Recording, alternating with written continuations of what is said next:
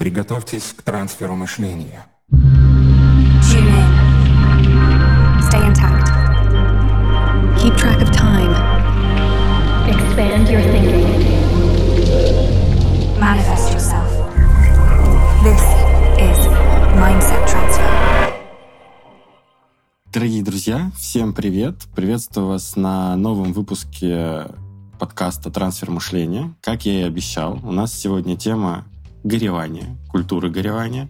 И у меня в гостях прекрасная, прекраснейшая доула смерти, как это теперь принято называть, Ольга Ермолаева. Оля, тебе слово. Всем привет, Саша, привет. Мне так радостно, что ты меня позвал первым гостем в свой новый проект. И еще мне очень волнительно, потому что это первый раз, когда я, можно сказать, публично на аудиторию буду выступать в совершенно новой роли в своей, которые ну, в курсе которой только люди, с которыми я общаюсь лично, но я там, не освещаю эту деятельность в социальных сетях, например. Угу. Поэтому мне немножко волнительно. Публичный дебют, буквально. Да, да. Прекрасно. Я предлагаю сегодня обсудить культуру горевания. В прошлом выпуске я рассказывал про культуру проживания радостных эмоций и как оно связано с продуктивностью, с мышлением. Сегодня предлагаю сделать то же самое с культурой горевания. Завяжем их на все, что происходит в нашей жизни, как оно влияет на нашу продуктивность, на наше управление временем, взаимодействие с людьми. А поэтому, поэтому предлагаю начать, в принципе, чтобы ты рассказала, кто ты на самом деле, что это такое и зачем это нужно людям. Смотрите, дорогие друзья, смерть — это единственный гарантированный опыт в нашей жизни. Все, что когда-то родилось, появилось, когда-то закончит свое существование. И доула смерти — это специалист, который помогает человеку в конце жизненного пути. Самому человеку, его близким, которые находятся вместе с ним и будут проживать эту утрату. И в целом миссия Доул смерти, она заключается в том, чтобы снять табу, табу с этой страшной темы, и чтобы у людей появилось право чувствовать, проживать любые эмоции без страха того, что их осудят или то, что их обесценят, угу. чтобы о смерти люди знали ровно столько же, сколько и о процессе рождения, и могли к этому подготовиться. И вообще доулы смерти работают не только с умирающими людьми. То есть можно там выделить несколько категорий запросов, да, если так можно сказать. То есть, угу. ну, начиная от потери близких, там, мы работаем с людьми, которым поставили смертельный диагноз, или они чувствуют приближение конца э, своей жизни. Это какие-то перинатальные потери, с которыми сталкиваются женщины. Это работа со страхом собственной смерти или со страхом потери близких. Такие тоже моменты у нас у многих присутствуют. Это работа с потерей привычного образа жизни. В эту категорию мы можем отнести, например, развод, например, угу. переезд, эмиграцию — рождение ребенка. То есть все те э, моменты в нашей жизни, которые, грубо говоря, заканчивают предыдущий этап. Угу. Очень много у нас есть работы со страхами, которые вытекают из страха смерти. Я думаю, ты как человек э, много разбирающийся да, там, в э, коуч-методологии, в психологии, понимаешь, что я говорю о том, что это творческие моменты и самореализация, все наши страхи, Да-да. которые там, есть у человека. Я боюсь повысить ценник и прочее. Глобально они нас всех откатывают в страх смерти любимая для меня тема, самая-самая классная на сессиях, это исследование в целом смысла жизни и проекта наследования. Что такое проект наследования? Это, условно, ответ на вопрос, а что я оставлю после себя? Угу. Изучение этой темы мое самое-самое любимое. Также э, могут обращаться к нам люди, когда их близкие проживают потерю, они не знают, как помочь. То есть нужно тоже это пространство, нужно рассказать, как правильно, эффективно помочь близкому человеку. И в целом я бы сказала, что вот поиск своей темы жизни — это такая глобальная, глобальная канва а, всех запросов, с которыми можно обратиться. Ну, если кратко, как-то так. Угу. Смотри, я правильно понимаю, что помимо того, что ты перечислила, можно еще приходить с любым запросом потери. То есть это может быть да. даже там работа. То есть да. условно это любой травматичный опыт, который ты получил в жизни. Причем неважно, это было недавно, либо прям очень давно, но ты хочешь его перепрожить или прожить и отпустить. Абсолютно. Горевание — такой процесс, для которого нету прям точного правильного времени. мы можем возвращаться в прошлое и горевать какие-то старые эпизоды свои. И это тоже нормально. И действительно, то есть любая потеря, любое то, что нас а, травмирует, Мгм. может быть предметом запроса. Дело в том, что мы не занимаемся такой ерундой, что мы не прикладываем линейку горя к другим людям, и мы не меряемся горями, Мгм. скажем так, да, горестями, что э, у кого-то там, не знаю, вся семья погибла в аварии, а я уезжаю из э, своего родного города в другой, и мне жалко оставлять э, мою посуду. Я горюю, потому что я оставляю свой дом, а у кого-то погибла семья, и я не сравниваю никогда себя э, с другим человеком. Мгм. Нету такого, что одно горе хорошее, а другое плохое, одно большое, другое маленькое. Любое горе, оно просто горе. И вот здесь мы втыкаемся в первые же наши эм, стереотипы и то, чему нас учат, да, типа, что ты плачешь, вот у других там нету ни рук, ни ног, а ты здесь споткнулся и уже рыдаешь. Ох, у нас на обучении есть целый словарь, который называется так фразы табу. И вот такие вещи никогда в жизни нельзя говорить горющему человеку. Ровно так же, как нельзя говорить «все будет хорошо». Ты не можешь так говорить, ты не знаешь. Все будет по-разному. Жизнь, она не статичная. Мгм. Нельзя говорить такие вещи, типа, знаешь, э, кто-то горюет по любимому хомяку, и тут находится сердобольный дружочек, который зато он прожил счастливую жизнь. Ни в коем случае, ни в коем случае в процессе горевания человеку нельзя такие вещи говорить. Это обесценивание его горя, это обесценивание его эмоций. Просто самое важное, что нужно создать для человека, который проживает потерю, любую, Мгм. это пространство, в котором легальны все его эмоции, любые. Слезы, радость, смех, еще что-то. То есть все должно быть легально. И такими мелкими фразочками, вместо того, чтобы поддержать, на самом деле вы человека еще сильнее, я бы сказала, травмируете. Мгм. А как ты считаешь, это... Ну, откуда это вообще у нас пошло? То есть это какие-то пережитки э, там, Советского Союза или еще что-то? Потому что, насколько я помню, то, что ты рассказывала, а в других странах оно немножко по-другому, может быть. А мне самой очень интересна эта тема. Мы, ну, не очень подробно, но знакомимся с, с, там, какими-то традициями или обычаями горевания в других странах. Мгм. И даже вот, допустим, там, вот где-то на постсоветском пространстве у нас какие-то важные пазлики потерялись. Потому что, например, э, даже, не знаю, э, там, лет 150 назад в деревнях культура горевания еще была. То Мгм. есть сейчас ее нету. Может быть, темп жизни ускорился, да, или что-то еще произошло. То есть я этот ну, вопрос реально изучаю, я пытаюсь найти какой-то ответ для себя, чтобы, ну, рассказать другим, и чтобы просто как-то устаканить это в своей голове.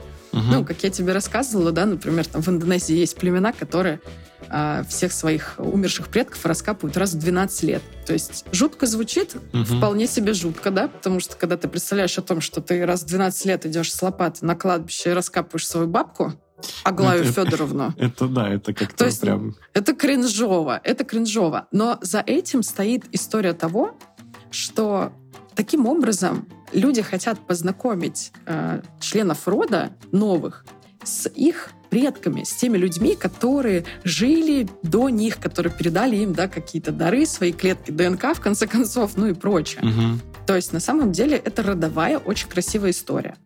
Я еще знаю, например, про разные традиции, да, то есть э, если вы проживаете на территории Российской Федерации и хотите быть похороненным на территории Российской Федерации, то вариантов не так уж и много, да. А вот в Индии, например, э, Сашенька, если бы ты захотел умирать, Так. то и вдруг, если бы тебе эта идея понравилась, ты мог бы быть кремированным на открытом огне. То есть не в печи крематория, а прямо на костре. Мгм. Не знаю, твои А, ну, близкие есть могли бы жарить красиво, там как маршмеллоу. викинги, да, Да, красиво, как викинги. В Индии это легально. круто. Считается, что если человека кремируют так, то у его души легче полет да, там, э, на небо, скажем так. Красиво. Да. Есть еще одна традиция, немножко странненькая. Я ее не очень разделяю, но тем не менее она есть. То Это есть в это- Тибете. До этого были не странные, да? Не, ну, я уже привыкла. Видимо, это профдеформация. А, хорошо. Смотри, например, в Тибете принято скармливать тело ламам. Они считают, что таким образом душа переходит на новый уровень. Ламом Ламам. тело Я- скармливать. Да. Ну, то есть, вот, То есть у нас- такое есть. Ламы кушают э, трупиков. Ну, какие-то тибетские ламы, да. Я просто, знаешь, недавно хотела съездить, тут у нас недалеко от Петербурга есть ферма с альпаками, я теперь вот не знаю. Вдруг их тоже там чем-то не тем бы кормят. Да, да, да. Вот. А, ну, мы с тобой обсуждали тоже историю про Египет. Все знают а, египетские мумии, Мгм. но мало кто знает, а зачем вообще их муми- мумифицировали. А оказывается, что для того, чтобы максимально сохранить тело, для души, если вдруг она надумает вернуться ровно в это же тело. То есть вот такая вот традиция, такая вот вера. Мгм. Мне очень нравится еще, знаешь, история, которая есть в Исландии. То есть там, например, нету кладбищ вообще. О, как. А, захоронение людей, да, на специальных больших полянах, на которых потом растут цветы. То есть люди буквально как удобрение почвы. Нет у тебя никаких гробов, никаких памятников, ничего вот этого нет. Ну, в целом это логично. Знаешь, как бы из земли, да, ну, условно, из земли пришло, в землю ушло. То есть для того, чтобы этот цикл, он продолжался. Мгм. Ну, мне, мне кажется, это очень красиво и очень экологично. Да. Это примерно так, как та же самая история с э, новая вот эта вот мода, когда ты тебя кремируют, насколько я помню, Мгм. а после этого из тебя условно дерево делают. Да. Капсула с деревом. Ну, или бриллиант.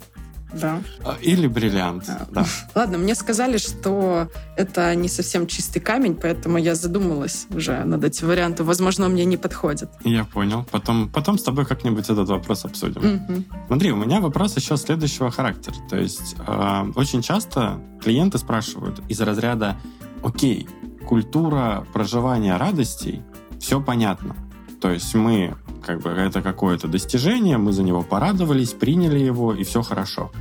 А как у нас обстоят дела с гореваниями? Зачем это нужно? Потому что, на первый взгляд, случилась какая-то нехорошая история, мы дали ей 15 минут времени, забыли про нее и пошли дальше.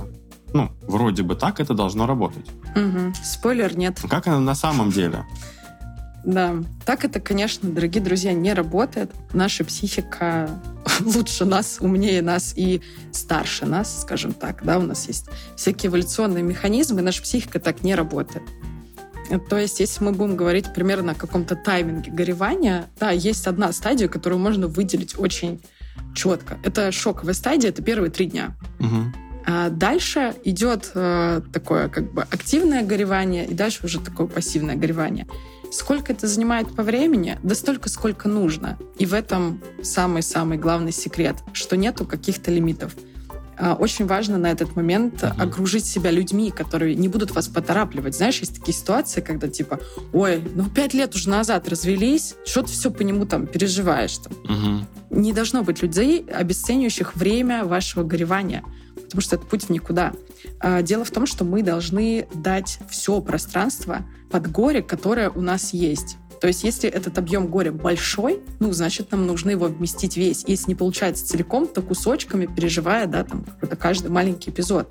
Если этого не сделать, наша психика не скажет нам спасибо. Мгм. Наша психика через какое-то время долбанет нас по голове. И, не знаю, уложит в постельку с депрессией, например. Такое тоже может быть. Мгм. Но ведь давая пространство, все пространство Мгм. для горевания, Мгм. мы же, по сути, выпадаем тогда из жизни. Да, но это не навсегда. Нужно понимать, что... Почему я сказала про грамотное окружение рядом? А если рядом с вами кто-то горюет, то есть нужно знать о том, как ему помочь. То есть побеспокоиться, например, о закрытии его базовых потребностях. То есть условно, если мы рассматриваем ситуацию смерти близкого человека, не надо спрашивать, а как он умер, а чё, а что такое. Нет, о чем нужно спросить? А ты кушал? Хочешь чаю? А тебе тепло? А ты спал сегодня? Хочешь помыться? То есть обслуживанием базовых потребностей Мгм. пока есть вот эта шоковая стадия и активное горевание, очень тяжело обслуживать себя и думать даже, заботиться о себе. Круто, если рядом есть люди, которые часть этих обязанностей возьмут на себя. Так не будет вечно. У нас говорят, что надо ставить себе ориентир в один год. То есть траур идет один год. У кого-то быстрее, у кого-то медленнее, но как будто бы если мы ставим эту заметочку себе где-то там на мозге, зарубочку такую, один год, Мгм. то мы легализуем все. Вот у меня есть это время, я его использую так, как я хочу. Знаешь, что еще очень важно? Когда вот это активное горевание сменяется пассивным, и нам становится легче, а нам обязательно становится легче, Мгм. Главное, чтобы рядом были люди, которые говорят тебе, что это нормально, что тебе легче. Потому что у нас как есть люди, которые обесценивают то, что ты переживаешь что-то, также есть люди, которые говорят, Да. Да у тебя же вся семья в пожаре погибла, а ты тут смеешься? А как ты вообще можешь? Я бы повесился. Мгм. Вот такие вещи, э, ну, те люди, которые их говорят, они, конечно, конченые мрази, но, то есть, если вы находитесь рядом с человеком, да, ваш близкий, который пережил утрату, и ему стало легче, нужно ему обязательно сказать о том, что это нормально, так и должно быть, тебе должно становиться легче. Все хорошо, все идет своим чередом. Мгм. Интересно. Я правильно понимаю, что если мы говорим, ну, не про такие летальные истории, Мгм. а что-то больше такое приземленное, с чем э, сталкиваемся мы в повседневной жизни, то есть это какие-то неудачи, какие-то провалы там в бизнесе, э, неудачные запуски проектов, Мгм. продаж, еще чего-либо. Шоковое состояние в три дня, оно распространяется и на эти истории тоже, или нет? Или тут от человека уже зависит? Э, Шок скорее все равно остается вот эти три дня, самый такой пик эмоций, может быть, да, какие-то вещи, когда все было бы вроде бы ровно, и какой-то маленький эпизод э, заставляет вас очень сильно заплакать, загрустить, парализует вас. Вот три дня шоковых — это окей, да. Мгм. Даже если это, ну, условно, там, неудачный запуск какого-то проекта, казалось бы, да, если поставить рядом с чем-то кто-то, кто не в курсе, что нельзя применять ли- линейку горя, скажет, что это ерунда. Мгм. Но на самом деле для нашей психики это одинаково. И опять же, просто, как я тебе как раз перед записью рассказала, мне очень нравится эта метафора про то, что если вы горюете, то есть одно дело, как помочь да, рядом человеку, то есть вы заботитесь о его там базовых потребностях. Если вы можете помочь ему финансово, это тоже будет здорово. Знаю, там, нанять э, клининг, домработницу, организовать доставку еды теплой регулярно. Это будет очень-очень классная помощь. Или там, знаешь, возвращение человека в тело, да, то есть любой телесный контакт, который приемлем в данный момент, там, обнять, подержать за руку, Мгм. это тоже огромная помощь. Мгм. А если горюете вы, то ни в коем, вообще ни в коем случае нельзя от этого отказаться и свалить, такой, типа, я горевать не буду, это мелочь, это ерунда, меня это не касается. То есть, потому что если боль, вот эту, ее не избегать и идти прям в нее, она работает по механике моря, она как волна, то есть она то накатит, то откатит, и будет периодически накрывать, будет очень тяжело, потом будет становиться легче. Но дело в том, что вот в эти паузы между откатами, да, и Мгм. классная метафора, короче, схватки горя. Вот как э, в родовом процессе Мгм. между схватками вот это вот время схватки горя, то в этот момент у вас будет освобождаться все больше ресурсов для того, чтобы продолжать жизнь. И если нарушить этот процесс горевания, откуда вы будете брать ресурс потом? Если вы такие, я 15 минут погорюю, и пошел я дальше заниматься своими делами. Так не получится. Свою психику наебать нельзя. Мгм. Интересно. Тогда вопрос. Раз уж мы сюда зашли, что будет, если мы все-таки вот такие вот классные и говорим, что нет, у нас нет времени на горевание, на проживание вот этих неудач, на принятие их, на проработку, а все как бы вот случилось, да и хрен с ним, идем дальше. Чем это может быть чревато с точки зрения там, психики, с точки зрения вообще состояния человека? Понятно, есть люди, которые ну, вообще без эмоций. Мгм. Я сам таким был. Было прекрасное время, в кавычках. Но да, действительно, у меня был период, когда я любую неудачу воспринимал ок, опыт, ок, опыт, ок, опыт. И то есть там не то, что проживания этого не было. Это было такое тотальное задвигание эмоций, Мгм. и всего вот этого вот. Что мне потом, конечно, вылилось в э, антидепрессанты, в транквилизаторы, в психолога на полгода. Вот, вот ты ответил сам на свой вопрос. удовольствием. Да-да. Понятно. Вот именно это и произойдет. То есть, е- е- если мы будем себя насиловать То таким есть мы образом, по понимаешь? факту накапливаем. Да, мы накапливаем. И знаешь, я о чем подумала? Я Мгм. про это сказала в самом начале. Мы можем вернуться и отгоревать этот опыт. Люди, которые ходят в психотерапию, занимаются этим регулярно. Они ходят в детство, они ходят в какие-то старые события и горюют над теми событиями, потерями, да, которые происходили тогда. Но если вы накопите, Мгм. я не знаю, целый стек вот этих вот проблем, блин, это как походы к врачу, не откладывайте на завтра, если можно отгоревать сегодня. Вот такой вот дурацкий слоган вышел, но все-таки Мгм. у вас не хватит времени все это отгоревать. Качество жизни очень сильно падает. Чем больше у вас накоплено неотгореванного, тем менее вкусная еда, менее синее небо становится. Ну, а потом дальше, как ты и сказал, транквилизаторы, антидепрессанты Ага. и желание есть выйти в окошко. История, когда приходит человек с фразой «мне ничего не нравится, меня ничего не радует», может быть, что просто там на самом деле очень большое количество неотгореванного всего разного. Да, скорее всего. И вообще у нас же люди не очень-то знают, что вот это состояние, когда мне ничего не нравится, мне ничего не хочется, и с утра я просыпаюсь уже уставшим, если оно длится дольше двух недель, это повод обратиться психиатру. Угу. То есть это преддепрессионное тяжелое состояние. У нас люди живут в этом годами, им окей, почему-то считается, что это нормально. А почему так считается? Потому что культуры горевания на постсоветском пространстве просто нету. Ну, просто чтобы вы понимали, это профессия, которой в целом нету на территории РФ. Угу. А менторка, у которой я училась, это первая русскоговорящая доула. Вообще. То есть она училась а, там, а в НЛД, это международная организация. Я так понимаю... То есть настолько это новая история. Да, я так понимаю то, что в России в принципе нету даже такой профессии официально. Нету. Ну, Нету. не то, что официально. Ам, мне кажется, что это связано с тем, что очень многие вот эту доулу смерти ассоциируют с а, теми прекрасными, в кавычках, медсестрами, которые в Штатах легализованы, Мгм. которые помогают умирать. Это паллиативные сестры, но они оказывают именно медикаментозную поддержку. Мгм. Доула не оказывает медикаментозную поддержку, нет у нее такой санкции, скажем так, нет медицинского образования в Мгм. том ключе, чтобы, не знаю, инъекции какие-то, да, там делать или таблеточки давать. Мгм. Скажи, пожалуйста, а если человек все-таки решает, что он хочет это все перепрожить, Мгм. отпустить, Мгм. ему как лучше поступать? Ему все-таки к психологу, к психиатру? Или ему искать вот доулу смерти, которая поможет ему в проживании всех вот этих опытов постепенно? Ох, это сложный вопрос. Мне кажется, очень сильно и много моментов здесь зависит от самого человека, потому что если мы посмотрим вот доула, психотерапевт, психиатр. Доула — это самый лайтовый из этих всех людей, то есть это человек, который даст вам место, пространство для того, чтобы вы в свою боль хотя бы просто погрузились. Как мне кажется, это такой, ну, первый стартовый этап, может быть. Мгм. После этого человек сам может сделать вывод. Окей, мне теперь хочется какую-то регулярную помощь, потому что я понимаю, насколько много, насколько много моментов у меня было там заблокировано, я их не прожил. Тогда это, конечно, работа в терапию, работа в долгую, и она такая, ну, как бы, как мы делаем терапию, да, мы ставим цели, мы их отслеживаем раз в полгода и все такое. Мгм. Если это ну, преддепрессионное или депрессионное состояние, какой-то грустный эпизод, это 100% психиатр, возможно, медикаментозная поддержка и обязательно психотерапия, которая тоже корректируется. Вот. То есть доула — это такой ну, не лайт-вариант, но это такой подготовительный этап для того, чтобы человек мог понять, а что ему дальше с этим совсем делать. Мгм. Я бы, наверное, как-то так сказала. Круто, круто. Мне прям нравится. Еще я что хочу рассказать. Я же был у тебя на сессии, Это да. и я очень классно отследил изменение состояния. Ой, как мне приятно, расскажи. Да.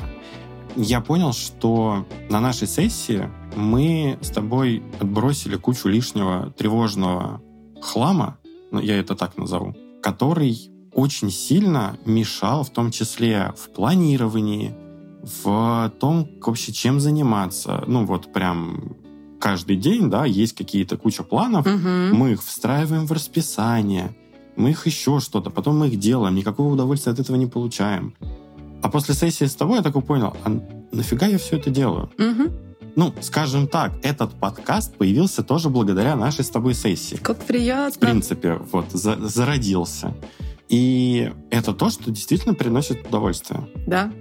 Потому что мы с тобой занимались э, как раз исследованием смысла жизни для того, чтобы найти вот свою тему жизни, как я уже говорила. Мгм. Чтобы посмотреть, вот это для меня важно, а вот это вообще какая-то хрень собачья мне не важна, я не знаю, зачем я это делаю. Зачем я продолжаю делать какие-то там действия или там продолжаю быть в каких-то отношениях, которые мне не нужны. Очень, сейчас такая фраза будет, но перед лицом близкой смерти очень-очень быстро и явно на поверхность всплывают истинные смыслы. Остается только то, что имеет настоящий смысл для человека. А если мы можем себе это позволить, да, вот Мгм. в смерти, то почему мы жизнь себе такую не позволяем? Ну да. Поэтому мне, мне очень радостно слышать. Спасибо, Саша. Я на самом деле понял, что я когда вышел с сессии, я такой думаю, блин, а это же очень классный коучинговый инструмент. Единственное, его в повседневном, как бы, в повседневной жизни использовать, наверное, с клиентами не стоит, Мгм. потому что там все-таки, как ты правильно говорила, очень яркое погружение в эмоции Да. и э, в психику, потому что так или иначе туда прям очень хорошо заходишь. И надо понимать, как человек, во-первых, на это отреагирует, во-вторых, чтобы он на это был готов. Одно дело, когда ты сам приходишь к специалисту со словами, ну, давай посмотрим, давай вот Мгм. перепроживем, давай вот сделаем это. А другой вопрос, когда к тебе приходит человек с, э, с запросом на ценности на какие-то, да, там, на смысл жизни, и ты ему говоришь, ну, давай сейчас мы тебя похороним через две недельки Мгм. и посмотрим, что ж ты хочешь за это время сделать. Да, да, да. Тут может быть такое шоковое состояние ненужное. Я могу сказать, что, допустим, я стараюсь не проводить сессии вечером. Потому что, во-первых, это не лимитированное по времени. Мой, наверное, такой рекорд на данный момент сессии — это 6 часов. Ого. Ну, то есть это не коучинговый инструмент, когда он не регламентирован по времени. Да. То есть я прям закладываю на это безлимитное количество времени. И всегда должно оставаться время для человека, чтобы он мог выйти из вот этого, да, условного междумирья, Мгм. из этого состояния и показать себе, да, там каким-то действием, там, вкусно покушать, накраситься, там, еще что-то поделать, потанцевать, попеть, что он живой, и все нормально. На это нужно время. И, то есть, нельзя это впихнуть, там, не знаю, в часовую коуч-сессию, например. Мгм. Это не будет эффективно, и это может быть, э, как бы, даже опасно, наверное, для психики. Так вот, кому-нибудь неподготовленному скажешь, а сейчас ты умрешь, давай, погнали. И он такой, о, о, меня к такому жизнь вообще не готовила. Ну, да, к сожалению, к такому нас жизнь в принципе не готовит. Хотя, благодаря таким прекрасным экспертам, как ты, к этому можно тоже подготовиться и понимать вообще, как реагировать. Я серьезно, я сейчас такую вещь скажу. Вот я очень бы хотела рассказать людям о том, что умирать можно вот без панического страха и вот без этих неловкостей, а с пониманием происходящего и естественности того, что с вами происходит. И горевать тоже можно иначе. К- Когда есть у тебя все разрешения на все эмоции. И есть вот это безопасное пространство, где можно быть любым. Вот это самое, наверное, главное, что Доула смерти в целом делает. Класс. Я думаю, мы тогда на этой прекрасной мысли будем завершать наш сегодняшний подкаст. Я очень надеюсь, что нашим слушателям это будет очень полезно, потому что не проживая любые эмоции, которые у нас есть, вне зависимости это радостные эмоции, грустные эмоции, мы перекрываем краник у своей жизни, Мгм. так или иначе. Да. У яркости, потому что вечно на позитиве это будет как история там условно с наркотиками. Нам нужно Мгм. будет постоянно повышать уровень, Да, да. чтобы ну, хоть что-то чувствовать. А когда у нас вот эти вот прекрасные качели, которым мы разрешаем быть, которые по факту нормальные, любое проявление эмоций, радость, грусть, это нормально. Это называется амбивалентность жизни. Когда происходит что-то очень-очень грустное, тяжелое, находится место для чего-то красивого и светлого. То есть, э, знаешь, вот практически весь прошлый год я вспоминаю это произведение, которое называется «Это было худшее время, это было лучшее время». Мгм. Было очень много тяжелых моментов, но параллельно с ними в моей жизни всегда происходило что-то очень-очень приятное. Замечательно. И я, наверное, возьму у тебя, скопирую твою штучку, Как, как это... чтобы, Какой подвох. да, чтобы гость завершал какой-то красивой, интересной, глубокой фразой. Мгм. Поэтому слово тебе. Хорошо. А я буду краткой. Когда мы даем смерти место в нашей жизни, наша жизнь обретает смысл. Вот так, дорогие друзья. Вау. Мне очень понравилось. Есть над чем подумать. Я благодарю тебя за сегодняшний подкаст. Спасибо. Это было очень интересно. А вас, друзья, я буду ждать в следующем выпуске через неделю. Все, пока-пока. Пока-пока.